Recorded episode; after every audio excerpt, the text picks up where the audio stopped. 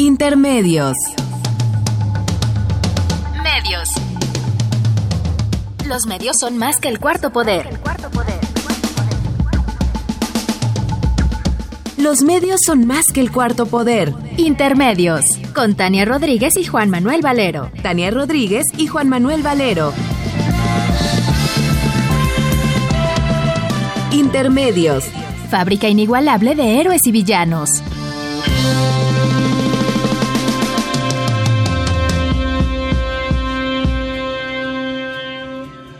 Intermedios.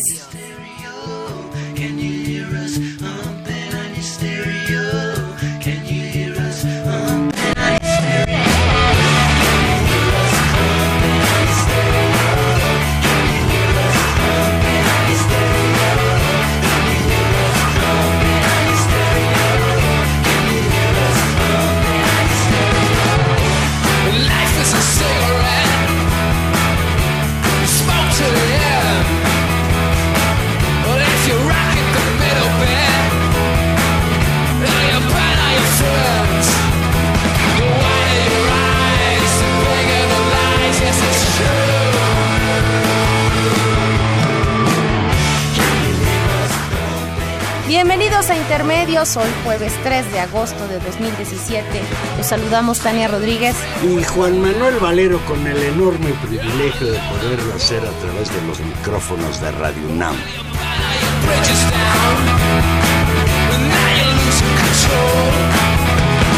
Ay,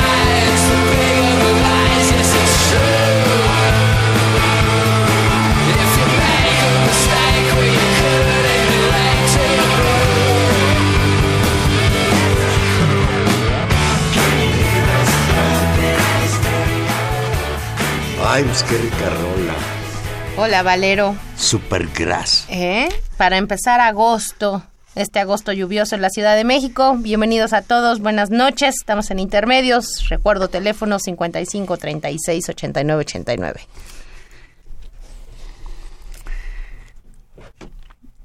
Rebotando en el estéreo, dicen estos cuates. pues sí, como dices bien, ya estamos en agosto y agosto puede ser un mes muy cruel, Tania. Bueno, esperemos no, Valero. Pues sí, hoy se le, hoy se le puso medio fea la cosa al presidente de México, Enrique Peña Nieto. Lo volvió a ventanear Donald Trump. ¿Qué tal? ¿Por qué, ¿Por qué hace eso Trump, Tania? De filtrar la transcripción de la entrevista telefónica que tuvo con Peña Nieto el 26 de enero, a unos días de haber tomado posesión. ¿Para qué le sirve eso a Trump? ¿Por qué exhibe su prepotencia? ¿De qué se trata? Bueno, además en el contexto justamente del inicio ya formal de las mesas de trabajo para revisar el TLC, ese es el, contexto en el que esto Para ablandar a Peña Nieto más. la verdad es que yo creo que hay muchas hipótesis a lo largo de estos, de estos meses.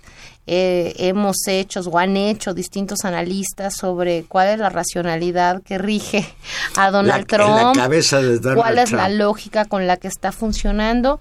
Y creo que hemos sido muy poco acertados en tratar de entenderlo y tal vez no lo podemos entender porque tal vez no hay una lógica fija del todo en términos de, de, los mensajes sobre todo. Porque a reserva de que es difícil que podamos analizar todo lo que se dijo, es una conversión muy amplia que apenas hoy dio a conocer The Washington Post, dice, en su primera conversación telefónica en enero de este año, Donald Trump presionó a su homólogo mexicano el presidente Enrique Peña Nieto para que dejara de decir que su país no iba a pagar por el muro y que el estadounidense quiere que el estadounidense quiere levantar en la frontera común. Así lo revela la transcripción de la conversación a la que tuvo acceso el periódico estadounidense The Washington Post. En ella Donald Trump admite que sabe que los fondos para levantar la barrera tienen que llegar de otras fuentes, pero defiende que públicamente debe instar a México apagar. Mira, y ahí es donde uno, uno piensa si es fuego amigo, si la filtran ellos, porque hay distintas Bueno, pero ¿quién más la filtra? ¿A poco Trump es víctima de espías? Pero hemos visto a lo largo... que a lo mejor es víctima de los espías Pegasus. Y entonces el que filtró fue Peña Nieto. No, pues tampoco creo que le convenga a Peña Nieto del todo esto por la recepción de eso. Si uno piensa, eh, digamos que el Washington Post no está pensando en el gobierno mexicano ni está pensando en la política local de México, está pensando, y quien lo filtra está pensando en, en el contexto político nacional de Estados Unidos. ¿Y qué se juega en este momento? Un desgaste absolutamente fuerte de la imagen de Trump y de su equipo de gobierno. Investigado por su financiamiento a su campaña. por la relación con Rusia. con este increíble eh, teatro de, de, de burlesque que es y si se está oficina de la vengando con. Peña Nieto de todo lo que le pasa allá en Estados Unidos. No, pero ah, no, porque eso fue en enero. exacto, eso fue en enero. Bueno, pero la filtración es de hoy. Claro, pero, pero ¿qué es lo que se resalta? A mí lo que me llama la atención es, de esta misma conversación, si no me equivoco, Valerio, tú me corriges, es justamente lo que ya nos habíamos enterado que había dado a conocer Dole Esteves muy cercanamente, donde el eje central era no este tema, sino fundamentalmente el tema de eh, cuando ha- habla Trump de los bad hombres y que no los podemos controlar en México Bueno, y que él ofrece Es en esa la intervención. viene todo eso. Bueno, es ese mismo ofrece fragmento. incluso que como México no puede con el narcotráfico, con los malos hombres, Estados Unidos le puede mandar ayuda. Exacto. Y ahí no sabes si lo está diciendo en broma o lo está diciendo en serio. No, Porque bueno. como tú bien dices, con Donald No, Trump yo creo que lo está, lo está diciendo, pero a lo que voy es, eso, ese, es decir, uno ve una conversación en función del punto de lectura, o sea, uno, uno lee un texto en función de lo que uno le interesa o de lo que uno le indigna o donde uno, donde uno le llama la atención, donde uno cabecea la nota. En el caso esta de esta filtración en enero, lo que generó indignación en el contexto nacional mexicano y donde la filtración era a un medio que tenía repercusión con México, era esta nota donde había toda esta intención injerencista, de poco respeto, que se vuelve a ver claramente también en esta, inter- en esta, en esta interlocución. Eso era lo que estaba en el centro. Lo que a mí me llama la atención de la manera en que hoy se publicita esa transcripción son dos cosas. Uno, primero, efectivamente que se tenga el texto completo, lo cual es escandaloso, es Que vergonzoso. por cierto, se advierte que fue una conversación con un intérprete. Sí, y un donde hubo traductor. momento donde trabajó y otro momento en donde ya no Bueno, estuvo donde traduciendo. le dice Trump, ya no traduzcas, él entiende perfectamente lo que le estoy diciendo. Sí. Con un tono que de veras, yo si hubiera sido Peña Nieto le cuelgo el teléfono Bueno. al presidente del imperio. Es que eso, eso, eso, eso bueno, está pero difícil. yo nunca Bueno, voy a, por eso nunca voy a llegar a ser presidente. Exacto. Bueno, pero entonces, la primera cosa es la filtración en sí. Y la segunda cosa, Valero, es eh, en qué se hace énfasis. Lo que es notable en la manera en que cabecea el Washington Post y la manera en que se, se de manera insistente es en una misma intercambio de frases que tiene distintas significaciones en el caso estadounidense y en el caso mexicano, para la opinión pública de allá y de acá. Una es que Trump le pide a Peña Nieto que diga que no va que no diga en público que no va a pagar y que él y esa es la nota, yo creo que es para ellos, que él entiende que él va a tener que pagar y va a sacar dinero de algún lado o que diga algo, pero que no lo esté diciendo en público Fíjate. porque a él le afecta. Fíjate, textual. Cuestión que le importa a la opinión pública norteamericana. A nosotros, digamos, lo que puede ofendernos como opinión pública nacional es simplemente el dicho, bueno, es la, es la propuesta del muro en principio. Y después el atrevimiento que tiene para decir, oiga, no lo diga, y tratar de meterse en lo que dice el presidente de otro país, ¿no? Es decir, pero son dos lugares de escucha y son dos intereses políticos distintos los que se juegan en términos de la opinión pública, me parece. Y creo que no hacer ese ejercicio y es simplemente especular sobre quién filtró, pues depende de los efectos en cada uno de los otros países. Dice textual en esta llamada telefónica Trump a Peña Nieto, no puedes decir eso a la prensa. El tono además. Sí. El muro es la cosa menos importante de la que estamos hablando, pero políticamente puede ser lo más importante. La conversación telefónica, por cierto, se produjo después de que el mexicano cancelara el viaje a Washington para la reunión que habían acordado tener el 31 de enero. Pues complicado el asunto y más complicado saber por qué Trump filtró esto o quién lo filtró. Y también sería interesante saber la respuesta del gobierno de México a esta filtración del gobierno de los Estados Unidos. No, me parece que eso es importante. Ya hemos visto que, que hay por lo menos esta, esta, este, esta situación descuidada y en última instancia poco, poco indiscreta y en última instancia hasta majadera en la manera en que la administración de Donald Trump, porque es él y es su equipo, ¿no? Quien trabaja esos temas internacionales así, en este caso otra vez vuelve el punto a México y se vuelve tan complicado. Lo que me parece eh, también muy revelador es, eh, y, por eso también, eh, y que ya habla no del contexto de enero, sino del contexto actual, es que la negociación del Tratado de Libre Comercio, si Trump está en esa actitud y efectivamente no hay equilibrios en términos... Eh, está preparando la ruptura del tratado, quizás. Claro, el tema del, de los aranceles a los productos mexicanos, el tema, ese, ese solo tema tiene una consecuencia económica pues muy grave para el país, muy, muy grave para el país. Eh, claro, porque eso... Pues, la apuesta es al intercambio comercial con Estados Unidos. Bueno, esa fue la apuesta. es un error, ha sido un error siempre. Los críticos del Tratado de Libre Comercio desde la época de Salinas hablaban de esa dependencia que se iba a aumentar si Estados Unidos era el cliente preferente de México. Claro, entonces digamos, aunque aunque empecemos y ahora se diga que bueno, sí, es y justo las mismas voces, ¿no? Es muy curioso que defendieron tanta virtud de ir de la mano con Estados Unidos, ahora dicen con toda tranquilidad que bueno, sí había, había que haber buscado siempre otras opciones, pero independientemente de eso, eh, va a haber un periodo fuerte de, de de, turbulencia económica, si es que efectivamente se camina en esa ruta, va a ser una negociación dura.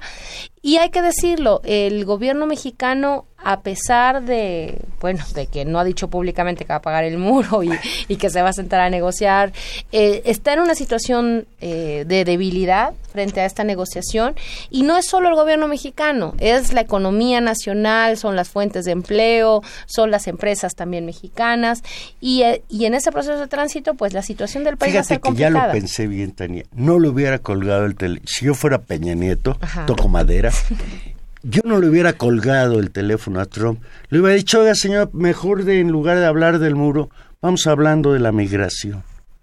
Vamos hablando del problema enorme que implica el trato que usted le quiere dar o que le está dando ya a Estados Unidos a los trabajadores mexicanos que se van para allá. No, es, es terrible. Lo que a mí me queda claro, y lo decíamos antes de entrar al aire, que es, es es impactante la, la actitud de Donald Trump y que pues ante cualquier interlocutor siempre se verá peor Donald Trump. Ahorita oíamos y hay todo un, un, un debate en la opinión pública alrededor de que si se vio muy muy eh, sumiso Peña Nieto, qué significa la entrevista, cuál es el impacto que tiene, pues yo ahorita qué nos oía a Pepe Cárdenas y al señor este Zuckerman diciendo que no, que Peña Nieto se vio bien, que no es cierto que, que lo haya humillado, al contrario. Claro, y, hay, bueno, ya ahora mira, todo ese debate. Yo lo único que digo es, efectivamente, frente a Trump, en serio, hasta Peña Nieto se ve menos menos desagradable, porque lo que lo que sí es Donald Trump es un nivel de majadería muy muy por eso, fuerte pero, de potencia. Bueno, pues por ahí lo dejamos ahí lo por ahora. Pues Tania, la chusca de la semana la dio el nuevo Metrobús de dos pisos de la Ciudad de México.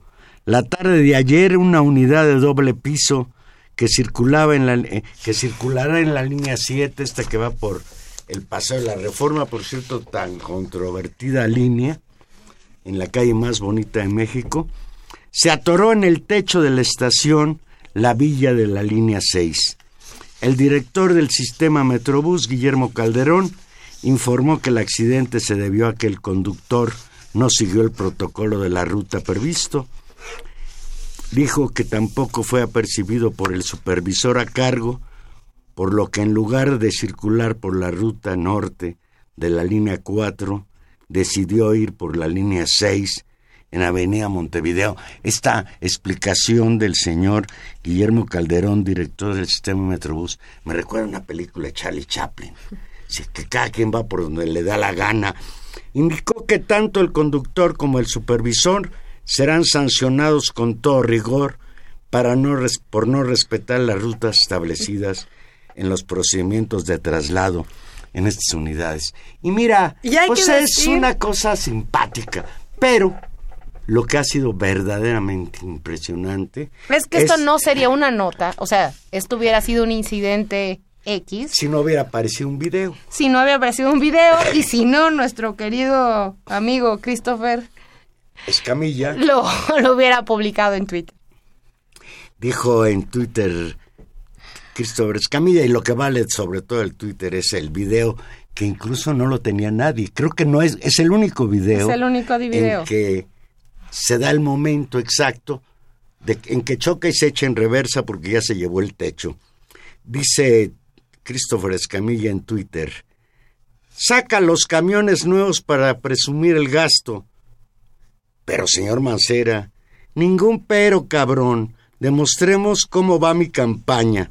Esto lo publicó en Twitter, arroba Christopher-Gea. Si usted no lo ha visto el video, pues ahí lo puede ver. Ah, bueno, pasó por todos lados, se convirtió en una nota, por estamos hablando de ello. Y lo, lo que es... ¿Sabes por qué se convirtió en una nota? Porque la, la gente del Distrito Federal no quiere a Miguel Ángel Mancera.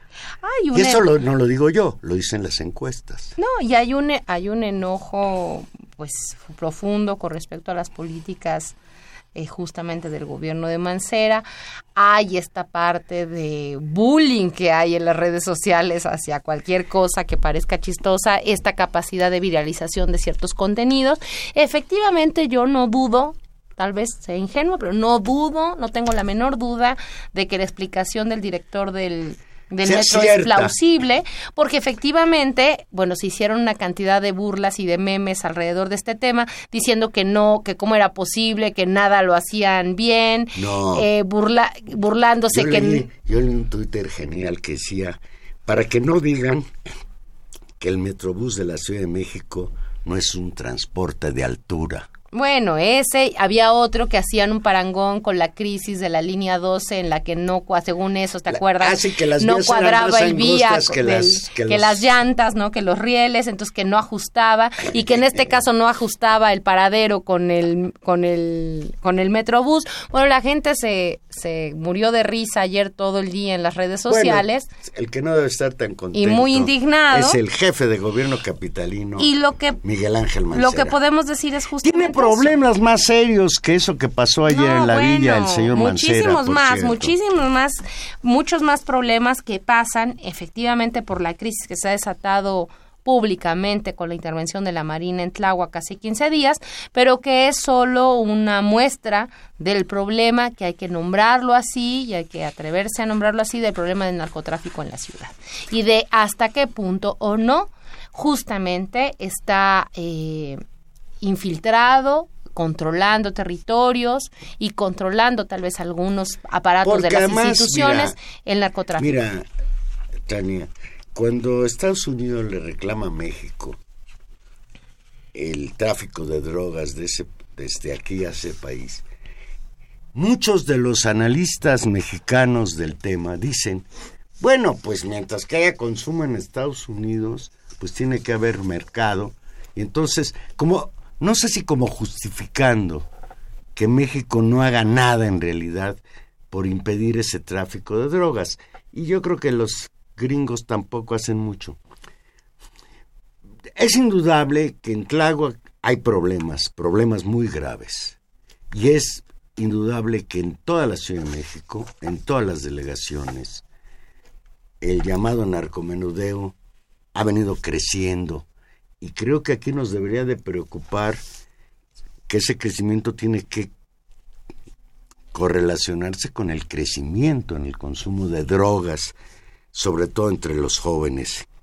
Y, eh, creo que es, es un ángulo efectivamente del problema de las drogas en general, pero hay que recordar siempre que el tema del crimen organizado, si bien pasa por el narcomenudeo y el problema del narcotráfico en general, eh, y eso todos los estudios lo demuestran, amplía su, su digamos, su, su ámbito de acción a otras actividades delincuenciales que son también peligrosísimas y que son generan mucho daño social.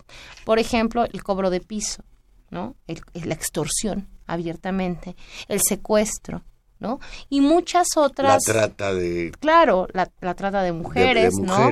Eh, exacto, cierto tipo de abusos sexuales. Y por supuesto toda una lógica de violencia y de crimen, de cohesión social sobre la población y sobre las instituciones del Estado.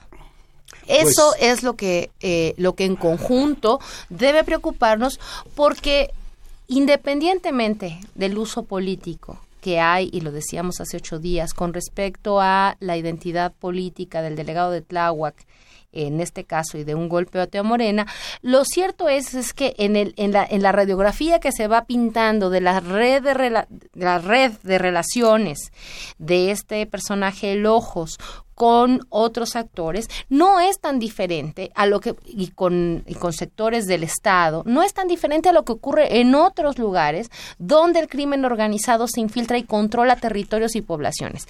¿A base de qué? Y eso es lo que nos debe preocupar a todos, independientemente de todo lo demás, a base de violencia y de la coacción del territorio y de la población. Y de dinero. Ah, bueno, por supuesto, porque todo el objetivo pues es en 15 días, Tania, Tláhuac sigue muy caliente en los medios, pero ahora el personaje central no es el Ojos, que fue abatido junto con otros compañeros por la Marina ese día. Hoy, el principal protagonista de esta historia es el jefe de la delegación Tláhuac. La Asamblea Legislativa Capitalina lo acusa de haber tenido nexos con el Ojos, Ayer mismo, la Asamblea Legislativa decidió iniciar un juicio de procedencia para remover del cargo al jefe delegacional de Tláhuac, el señor Rigoberto Salgado Vázquez, al considerar que incurrió en omisiones que afectaron el funcionamiento de la administración y el orden público de la ciudad. Los diputados del PRI, el PAN, el PRD, Movimiento Ciudadano y el Partido Verde en la Asamblea Legislativa aprovecharon la comparecencia de más de cuatro horas del jefe delegacional en Tláhuac, el señor Rigoberto Salgado, para cuestionarlo no solo por la inseguridad en la demarcación, sino sobre la adjudicación de contratos millonarios como presunto pago por el apoyo a su campaña electoral y la falta de control en el incremento de las llamadas visitaxis y mototaxis. Los legisladores también lo recriminaron por la contratación de personas cercanas a Felipe de Jesús Pérez Luna, alias El Ojos. Incluso pusieron en duda el origen del dinero usado para remodelar su casa, de acuerdo con una nota publicada ayer por el diario El Universal. Pues sí, fue muy, muy fuerte. Pero, a ver, vamos por partes. Sí, yo creo que ese señor hay que investigarlo pero no le han probado nada hasta ahora. ese reportaje del Universal sobre la casa sí, es una vacilada. Sí. Y además queriendo un poco como comparar con la Casa Blanca. No, nada que ver. Nada que ver. Pero de que el señor tiene problemas y los tiene que aclarar, no me cabe la menor. No, los tiene que aclarar porque hay todo un asunto alrededor. Fíjate. Y lo que me parece más grave. A ver, ¿qué opinas de lo que respondió el cuate este Salgado. El delegado militante de Morena aseguró que su domicilio está sentado solo ah, sobre 140 metros cuadrados. Ahí estamos de acuerdo con él en que se fue un chayotazo del periódico El Universal. Sobre la contratación de familiares y personas cercanos a El Ojos en la administración delegacional, presuntamente comprobada con actas de nacimiento que presentó el diputado del PRD Mauricio Toledo, por cierto, de fama pública. sí, bueno, como si Coyoacán como delegado de Coyoacán. Increíble. Dice Fíjate lo que contesta este Salgado cuando le, le dicen que por qué anda contratando a gente cercana al Ojos y a familiares suyos como funcionarios de la delegación. Dice, fue de buena fe. Nosotros no podemos discriminar y si las personas presentan alguna conducta antisocial, eso lo tiene que decidir las autoridades.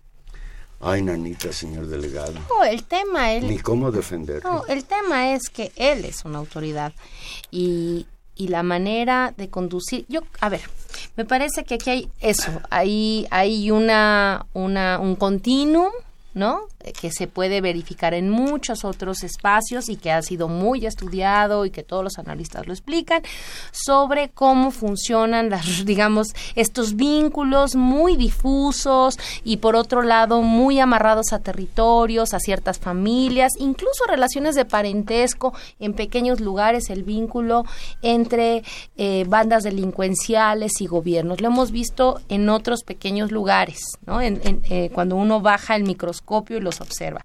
Eso, entonces, ¿es plausible esta hipótesis? Es plausible porque eso ha pasado en otros lados.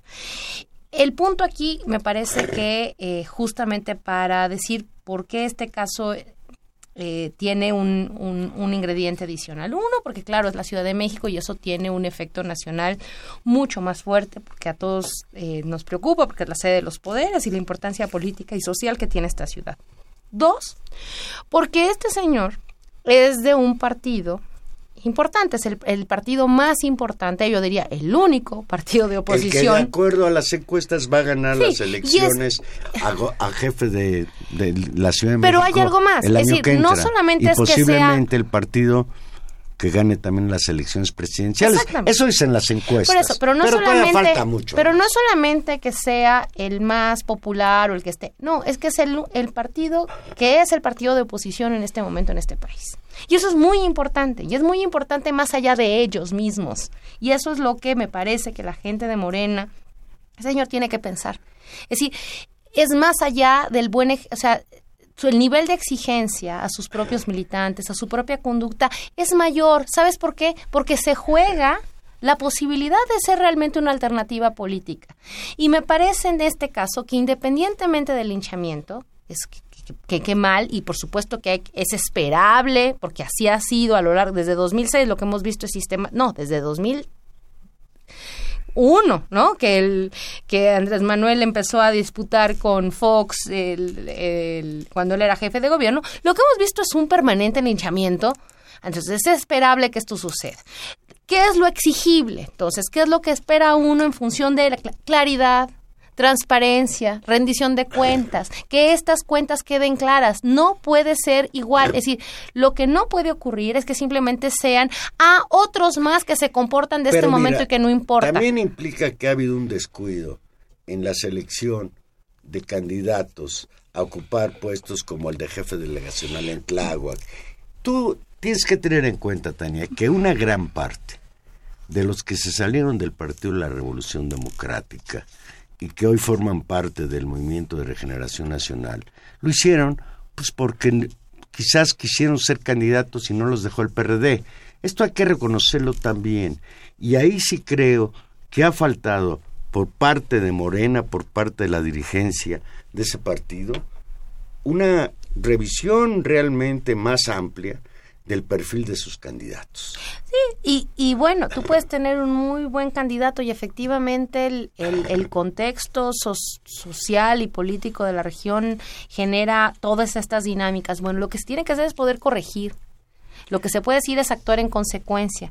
Me parece que sería muy vergonzoso que eh, si se demostraran elementos como se van demostrando, decir, los primeros que deberían estar interesados en una investigación profunda y a las últimas consecuencias, debería de ser justamente, creo, la gente eh, de Morena, porque le conviene, porque está en posibilidades de ganar esta ciudad, ¿no? Donde efectivamente hay una enorme inconformidad con el gobierno de, Mancera, donde hay un hartazgo generalizado sobre la corrupción en las delegaciones, donde hay un hartazgo con respecto al crecimiento de los índices de violencia y donde hay una posibilidad ahí muy clara.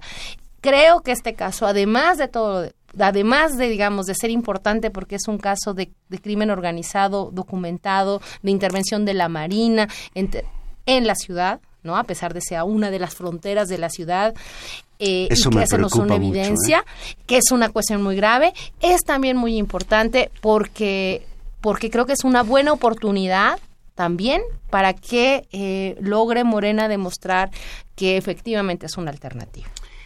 Y yo Ojalá creo que en consonancia con esto señalas, pues que se investigue a todos, que se investigue también la responsabilidad en la seguridad de la delegación Tláhuac al señor jefe de gobierno Miguel Ángel Macera, que se investigue la responsabilidad de las, de, de las autoridades federales. El narcotráfico es crimen organizado y es un delito federal y yo no he escuchado al señor Osorio Chong eh, expresar alguna preocupación por lo que pasó en Tlalpan, En Tláhuac. en Tláhuac, perdón, ¿por qué digo Tlalpan? Perdona a los de Tlalpan y perdona a los de Tláhuac por andarlos confundiendo. Fíjate, el señor Mancera, que por cierto es precandidato a la presidencia de la República por el Partido de la Revolución Democrática, y el señor Miguel Ángel Osorio Chong, también precandidato del PRI a la presidencia de la República, pues parece no, no tener responsabilidades. Y te voy a decir algo más. Ni en Tláhuac, ni en Tlalpan, ni, Ni en ni Coyoacán, ni en Cuauhtémoc. Milpalta, ni en ninguna parte, el problema de la seguridad es cosa de los delegados. La policía Tiene un mando central. tiene un mando central, el llamado mando único. Y además, otra cuestión, el asunto de las redes de narcotraficantes en todas las delegaciones del Distrito Federal no se remonta hace tres años, viene de mucho atrás. Claro, esto que tú dices del mando único es, es central, que se supone que era una... Hay un gran debate alrededor de los mandos únicos y de la fortaleza que eso tenía justamente en el deslinde de responsabilidades. Es decir, aquí hay un responsable de la policía que depende, como tú muy bien dices, no de los delegados, sino del gobierno central.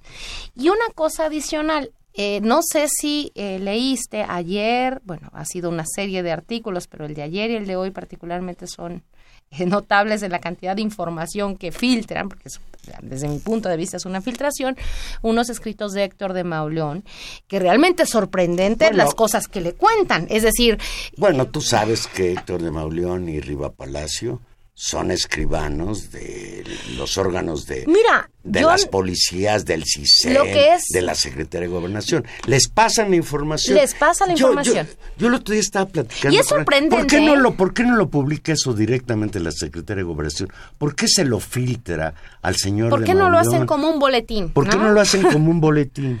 Bueno, es, es muy impactante y realmente son de, de esas de ese tipo de, de prácticas que nos hace pensar en, en- en función de lo que es el periodismo y de lo que son los artículos de opinión, porque efectivamente lo que se juega ahí es muchísima información.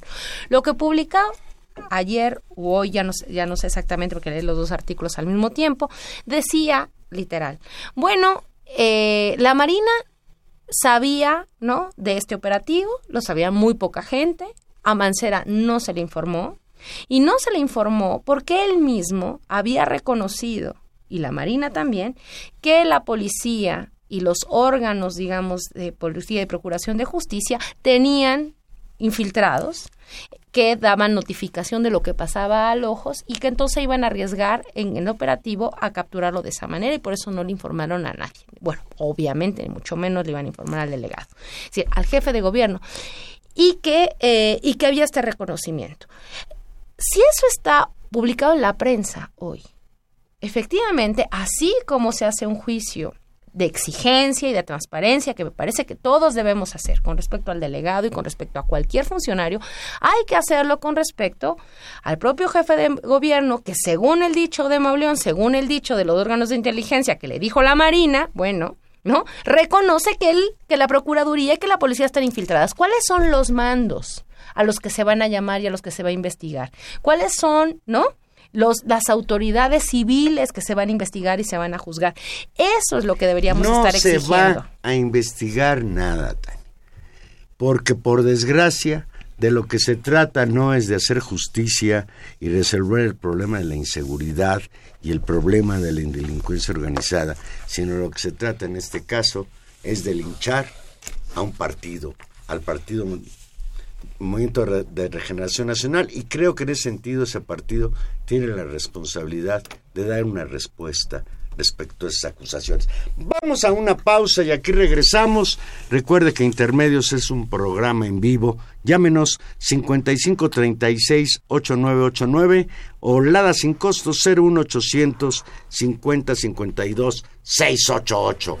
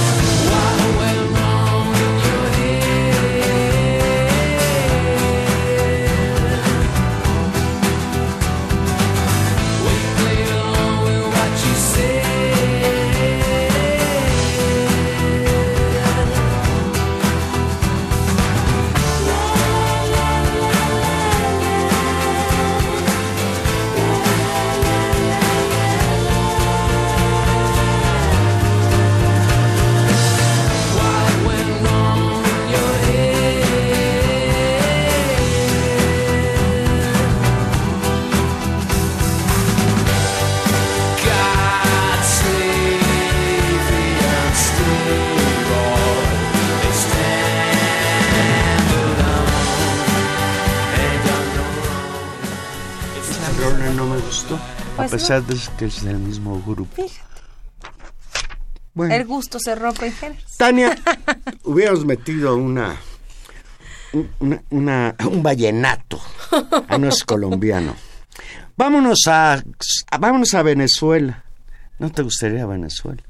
Híjole, pues sí me gustaría para, para, creo que a todos nos haría falta para formarnos un juicio, estar ahí. Pero está muy violenta la cosa ya y nosotros aquí vivimos una a ver. muy, muy, vivimos en paz aquí. Nosotros tan tranquilos. Entonces aquí las protestas son muy tranquilas, aquí casi no hay narcotráfico, no hay pobres. No, bueno, una cosa deliciosa. Pues no hay corrupción. Pues el domingo pasado tuvieron lugar las elecciones para instalar la Asamblea Nacional Constituyente y de acuerdo con cifras que proporciona el gobierno de Venezuela, 8 millones de electores avalaron la instalación de dicha asamblea y a quienes ganaron en esos comicios, que representan el 41.5% de un padrón de 19 millones. O sea que votaron a favor de la constitución de la Asamblea Nacional Constituyente menos de la mitad de los electores. Durante toda la jornada campeó la violencia, hubo al menos 10 muertos, de acuerdo con versiones del gobierno de Maduro, de acuerdo con datos de la oposición, fueron más de 17. De acuerdo con Maduro, la asamblea llega, la asamblea constituyente llega con mucha legitimidad popular. En sentido contrario, la oposición afirmó que hubo un abstencionismo de casi el 88%. Enrique Capriles, uno de los más importantes líderes de la oposición venezolana, habla de que las elecciones del domingo fue un monumento, fue un monumental fracaso. La presidenta del Consejo Nacional Electoral, Tibisay Lucena, destacó que a pesar de la violencia y las amenazas, se sufragó masivamente. El chavismo está vivo más que nunca, declaró Maduro, quien criticó nuevamente el intervencionismo del, emperador, así le llama él, Donald Trump, en referencia al presidente de Estados Unidos, quien amenazó con más sanciones a la República Bolivariana.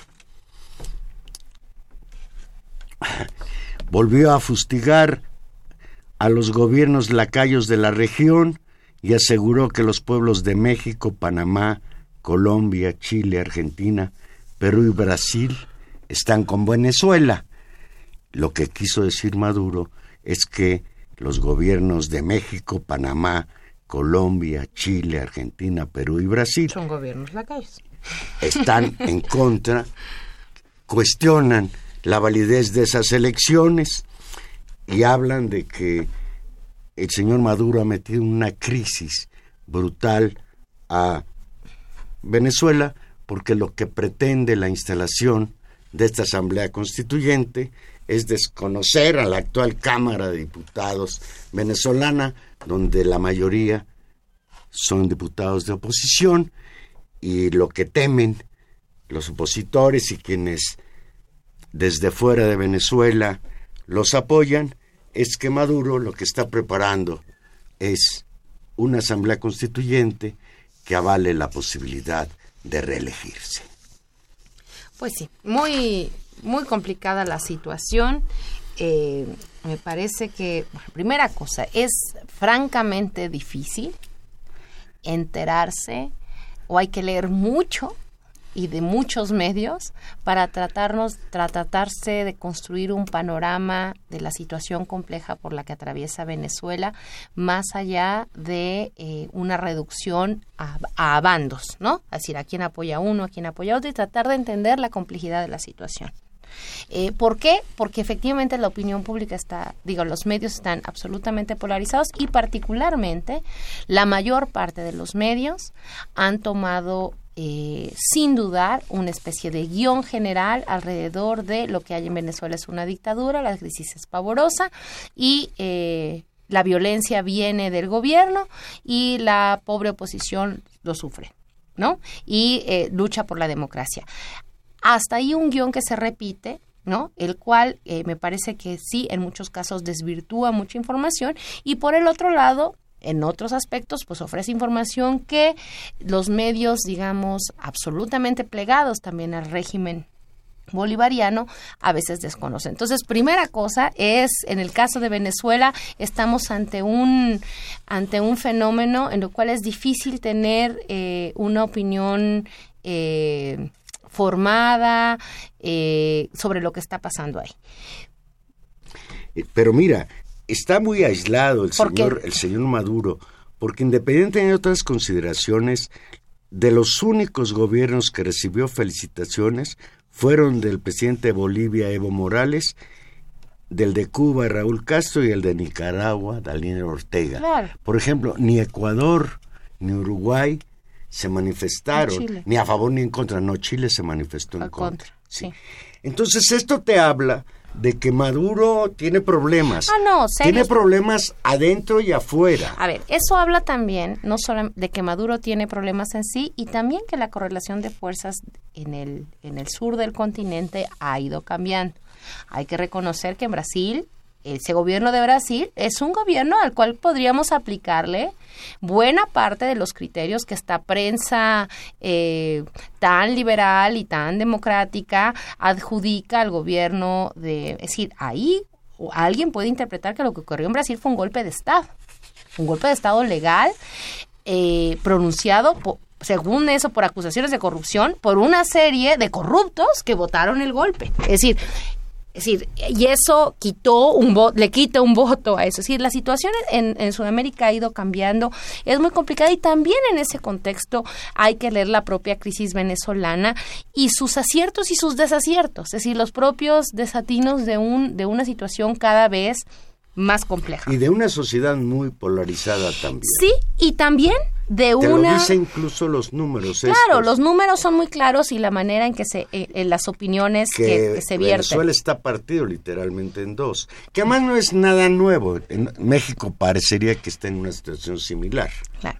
Pero bueno, eso es, esa es una situación eh, muy complicada. El otro elemento que hay que poner en la mesa para, para hablar de la situación venezolana y que, y que también da una idea del contexto eh, sudamericano y también hay que decirlo, de la propia actividad del gobierno norteamericano es la beligerancia, digamos, de una derecha latinoamericana que se ha rearticulado, que se ha envalentonado y que encuentra en, en, en el discurso grosero de Trump, pues una cobertura muy amplia con respecto a no cuidar ninguna forma, a ir para adelante, y donde Venezuela desde hace muchos años ha sido el caballito de batalla sistemático, digamos, de acoso no con y Maduro, desde Chávez. De Maduro y de Chávez, y hay que decirlo, y no desde Trump, desde Obama, pese a, cualquier otra observación que podamos hacer a Obama, en las que se les puso en la lista de países peligrosos y, eh, digamos, este, enemigos de Estados Unidos. Ahí hay un tema eh, muy importante y que no puede ser obviado. Es decir, creo que todos los argumentos son, eh, hay que sopesarlos. Efectivamente, hay un, diría el clásico, un complot de la derecha en el caso de Venezuela, sin duda. Y buena parte de las políticas de desabasto, de comunicación y de violencia son efecto justamente de ese acuerdo y lo vimos en aquel lejano Chile del 73, por eso es tan triste que en el caso chileno eh, se avale esto sin recordar justamente cómo fue eso que ocurrió, ¿no? Todo me parece bien menos que compares a Salvador Allende con Maduro. No lo estoy comparando, estoy comparando la política de desestabilización que se ejerce. Eso un se hace héroe de la vez. democracia, Salvador Allende. Acaban de decir hoy eh, eh, Andrés Manuel López Obrador que Eh, anda es- de visita por ahí, que vale la pena y fíjate en qué Espero momento. que no vaya a Venezuela. por Valero, favor, no por va a ir a Venezuela, pero no. Fíjate, el gobierno de México, como era de esperarse, desconoció la elección del domingo en Venezuela y condenó la represión que sufre la oposición en ese país. En un breve comunicado, la Secretaría de Relaciones Exteriores informó que México lamenta que el gobierno venezolano haya decidido llevar a cabo unos comicios contrarios a los principios democráticos reconocidos universalmente, que no se apegan a la Constitución de la República y que profundizan la crisis en que se encuentra el país. Me parece bien, pero que lo diga el gobierno de México. ¿Con qué cara Peña Nieto? ¿Con qué cara dura el gobierno de Peña Nieto habla de elecciones fraudulentas en Venezuela con- cuando todavía estamos en litigio por lo que pasó en junio en el Estado de México y en Coahuila? Es- el problema de la autoridad moral es, es, es lamentable en términos democráticos y es lamentable en términos también de los incidentes de violencia y represión con el expediente, digamos, de violaciones a los derechos humanos que se carga el gobierno mexicano en los últimos años, sin lugar a duda, ¿no? Ahora, que el caso venezolano es un caso que tenemos que seguir con toda atención y que debe preocuparnos por diversas razones, por supuesto, Eh, y que nos debe preocupar porque efectivamente en la Casa Blanca hoy hay un hay un hay un encargado de despacho que es capaz de cualquier cosa y, y sí es intervenir y dar un pues golpe esperemos- de Estado, patrocinarlo como en Chile. bueno, es sí, Como hay, Chile hay y mucha. Ahora, hay mucha información que circula y, y más allá de las lógicas, insisto, de las lógicas fáciles del complot y de que todo lo tiene la culpa el imperialismo latinoamericano. Si no, pues no es- casi todo tiene la culpa pero, se- imperialismo norteamericano. pero digamos, información muy concreta que documenta relaciones muy concretas de actores políticos con grupos políticos norteamericanos, con espacios de financiamiento, con becas, con apoyos, con reconocimientos, con dinero que circula teóricamente para defender la democracia en abstracto, pero que defiende ciertas opciones políticas frente a otras. Esto, esto que decimos y que hay que decirlo y que es lo que no está en la prensa, no exime, así como hacíamos hace un rato en el caso de Clau, no exime las responsabilidades seguramente que tiene ¿no? el gobierno de Maduro eh, con respecto a los niveles de corrupción, con eh, justamente cierto tipo de actividades o de decisiones políticas. Yo particularmente, en mi opinión, me parece una me parece un me parece un error estratégico, digamos, apostar a una constituyente en este momento. Eh, me lo parece. Yo estoy totalmente de acuerdo contigo que la única solución real al conflicto venezolano no violenta es que el señor Maduro llamara a elecciones presidenciales. Sí, como, como debe ocurrir y eso eh, por ahí puede, puede ocurrir. Bueno, dice, pues dice Maduro aquí, nos acaba de pasar Gilberto, un tuit de Maduro.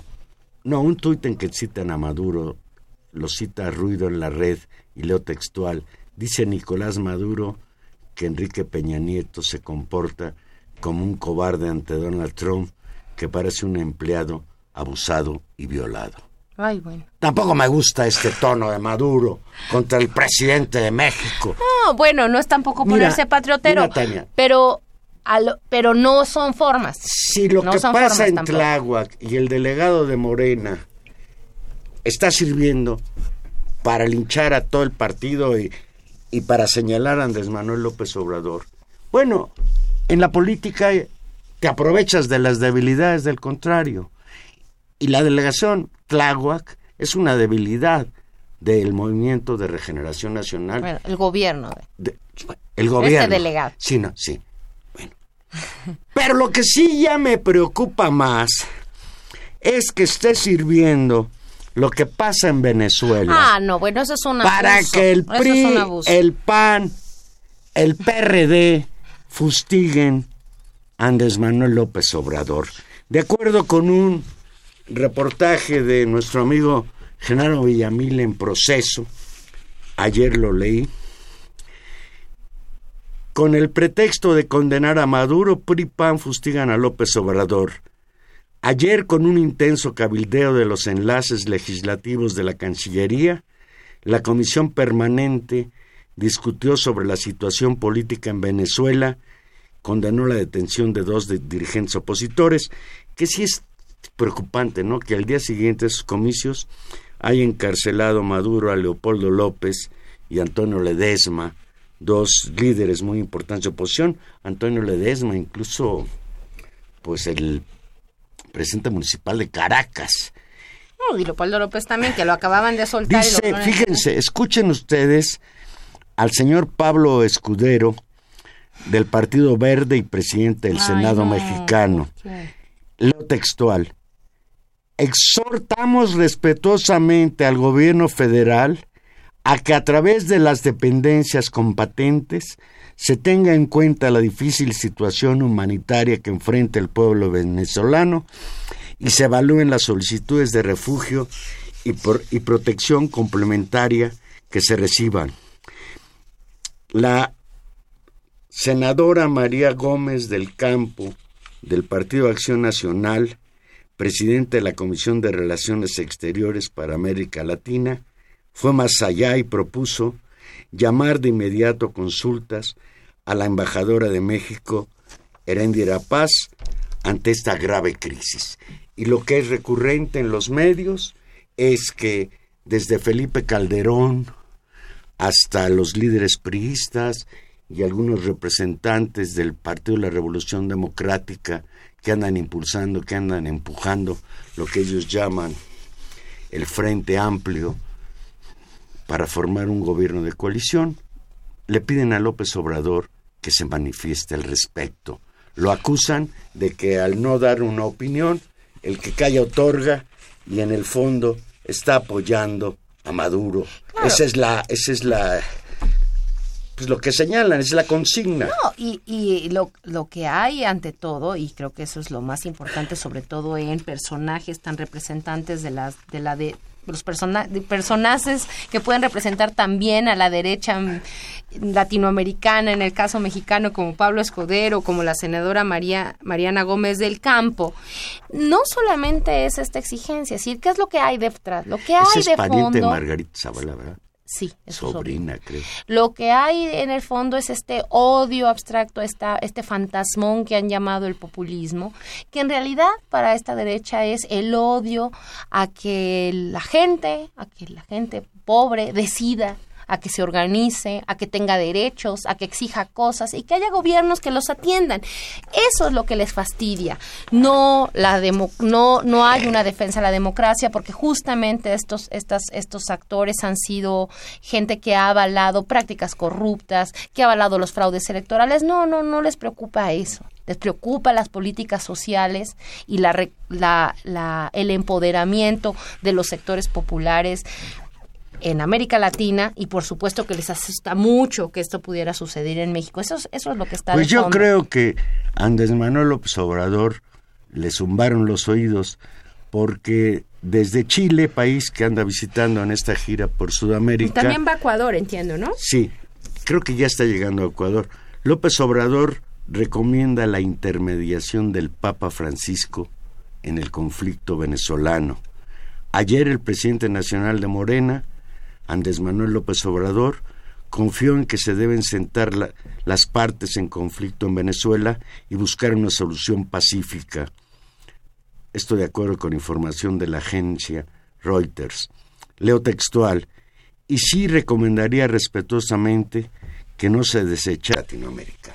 Sin duda, sin duda, eh, es, es sería necio no reconocer que en Venezuela hay una crisis y, como en muchos otros casos, eh, lo deseable es que se construyan las bases para una negociación que salven de los excesos de la polarización terrible. Hay que decir que no solamente ha habido casos, por supuesto, muy lamentables y muy criticables, no vamos a ser nosotros los que los vamos a avalar cuando hemos criticado aquí justamente que fuerzas del Estado eh, repriman a manifestaciones de civiles. Jamás podríamos eh, avalar eso en un, en un país como el nuestro, donde el ejército, la policía ha, lastimado a personas que protestan, por supuesto sin avalar, pero hay que decir también que eh, este nivel de confrontación ha llegado a que también los grupos opositores han usado de manera eh, no sistemática, pero sí de manera persistente.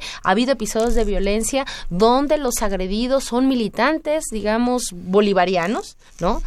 Eh, ah, no, no. Y que son agredidos de una manera feroz, donde estamos viendo un discurso de odio en contra de todo lo que representan los derechos ganados por el chavismo. En Venezuela, en realidad, una guerra civil. Y esperemos que, yo creo que todavía no, pero eso es lo que hay que evitar a toda costa, porque eso no le hace bien a nadie y, y en términos incluso del, del legado, porque hay que decirlo, del gran legado que significó pues el liderazgo de Chávez podría ponerse en juego y eso sí sería muy lamentable para el para el pueblo venezolano en primer lugar y para para el contexto latinoamericano en segundo. Así que, bueno, seguiremos con pues este tema, Valero, y se nos acabó este programa la cordura. Estuvimos hoy con ustedes en los controles técnicos don Humberto Sánchez Castrejón, en la producción Gilberto Díaz Fernández, en los micrófonos. Tania Rodríguez, nos escuchamos próximo jueves, 8 de la noche, aquí en Intermedios. Y Juan Manuel Valero, quien hablando de cosas superfluas, está muy triste porque Neymar abandonó al Barcelona. Se acabó el trío dinámico. Bueno. Esperamos que le vaya bien al brasileño en Francia. A mí me cae bien, pero pues ya no me va a gustar ver al Barcelona sin Neymar. Modo. Ya vámonos. Adiós.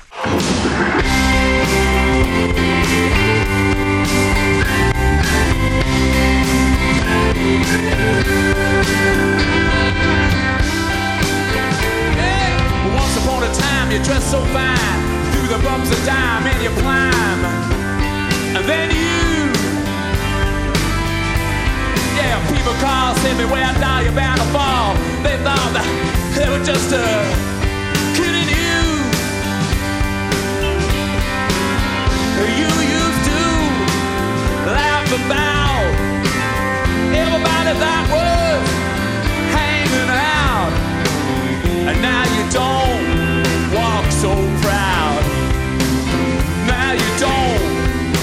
sua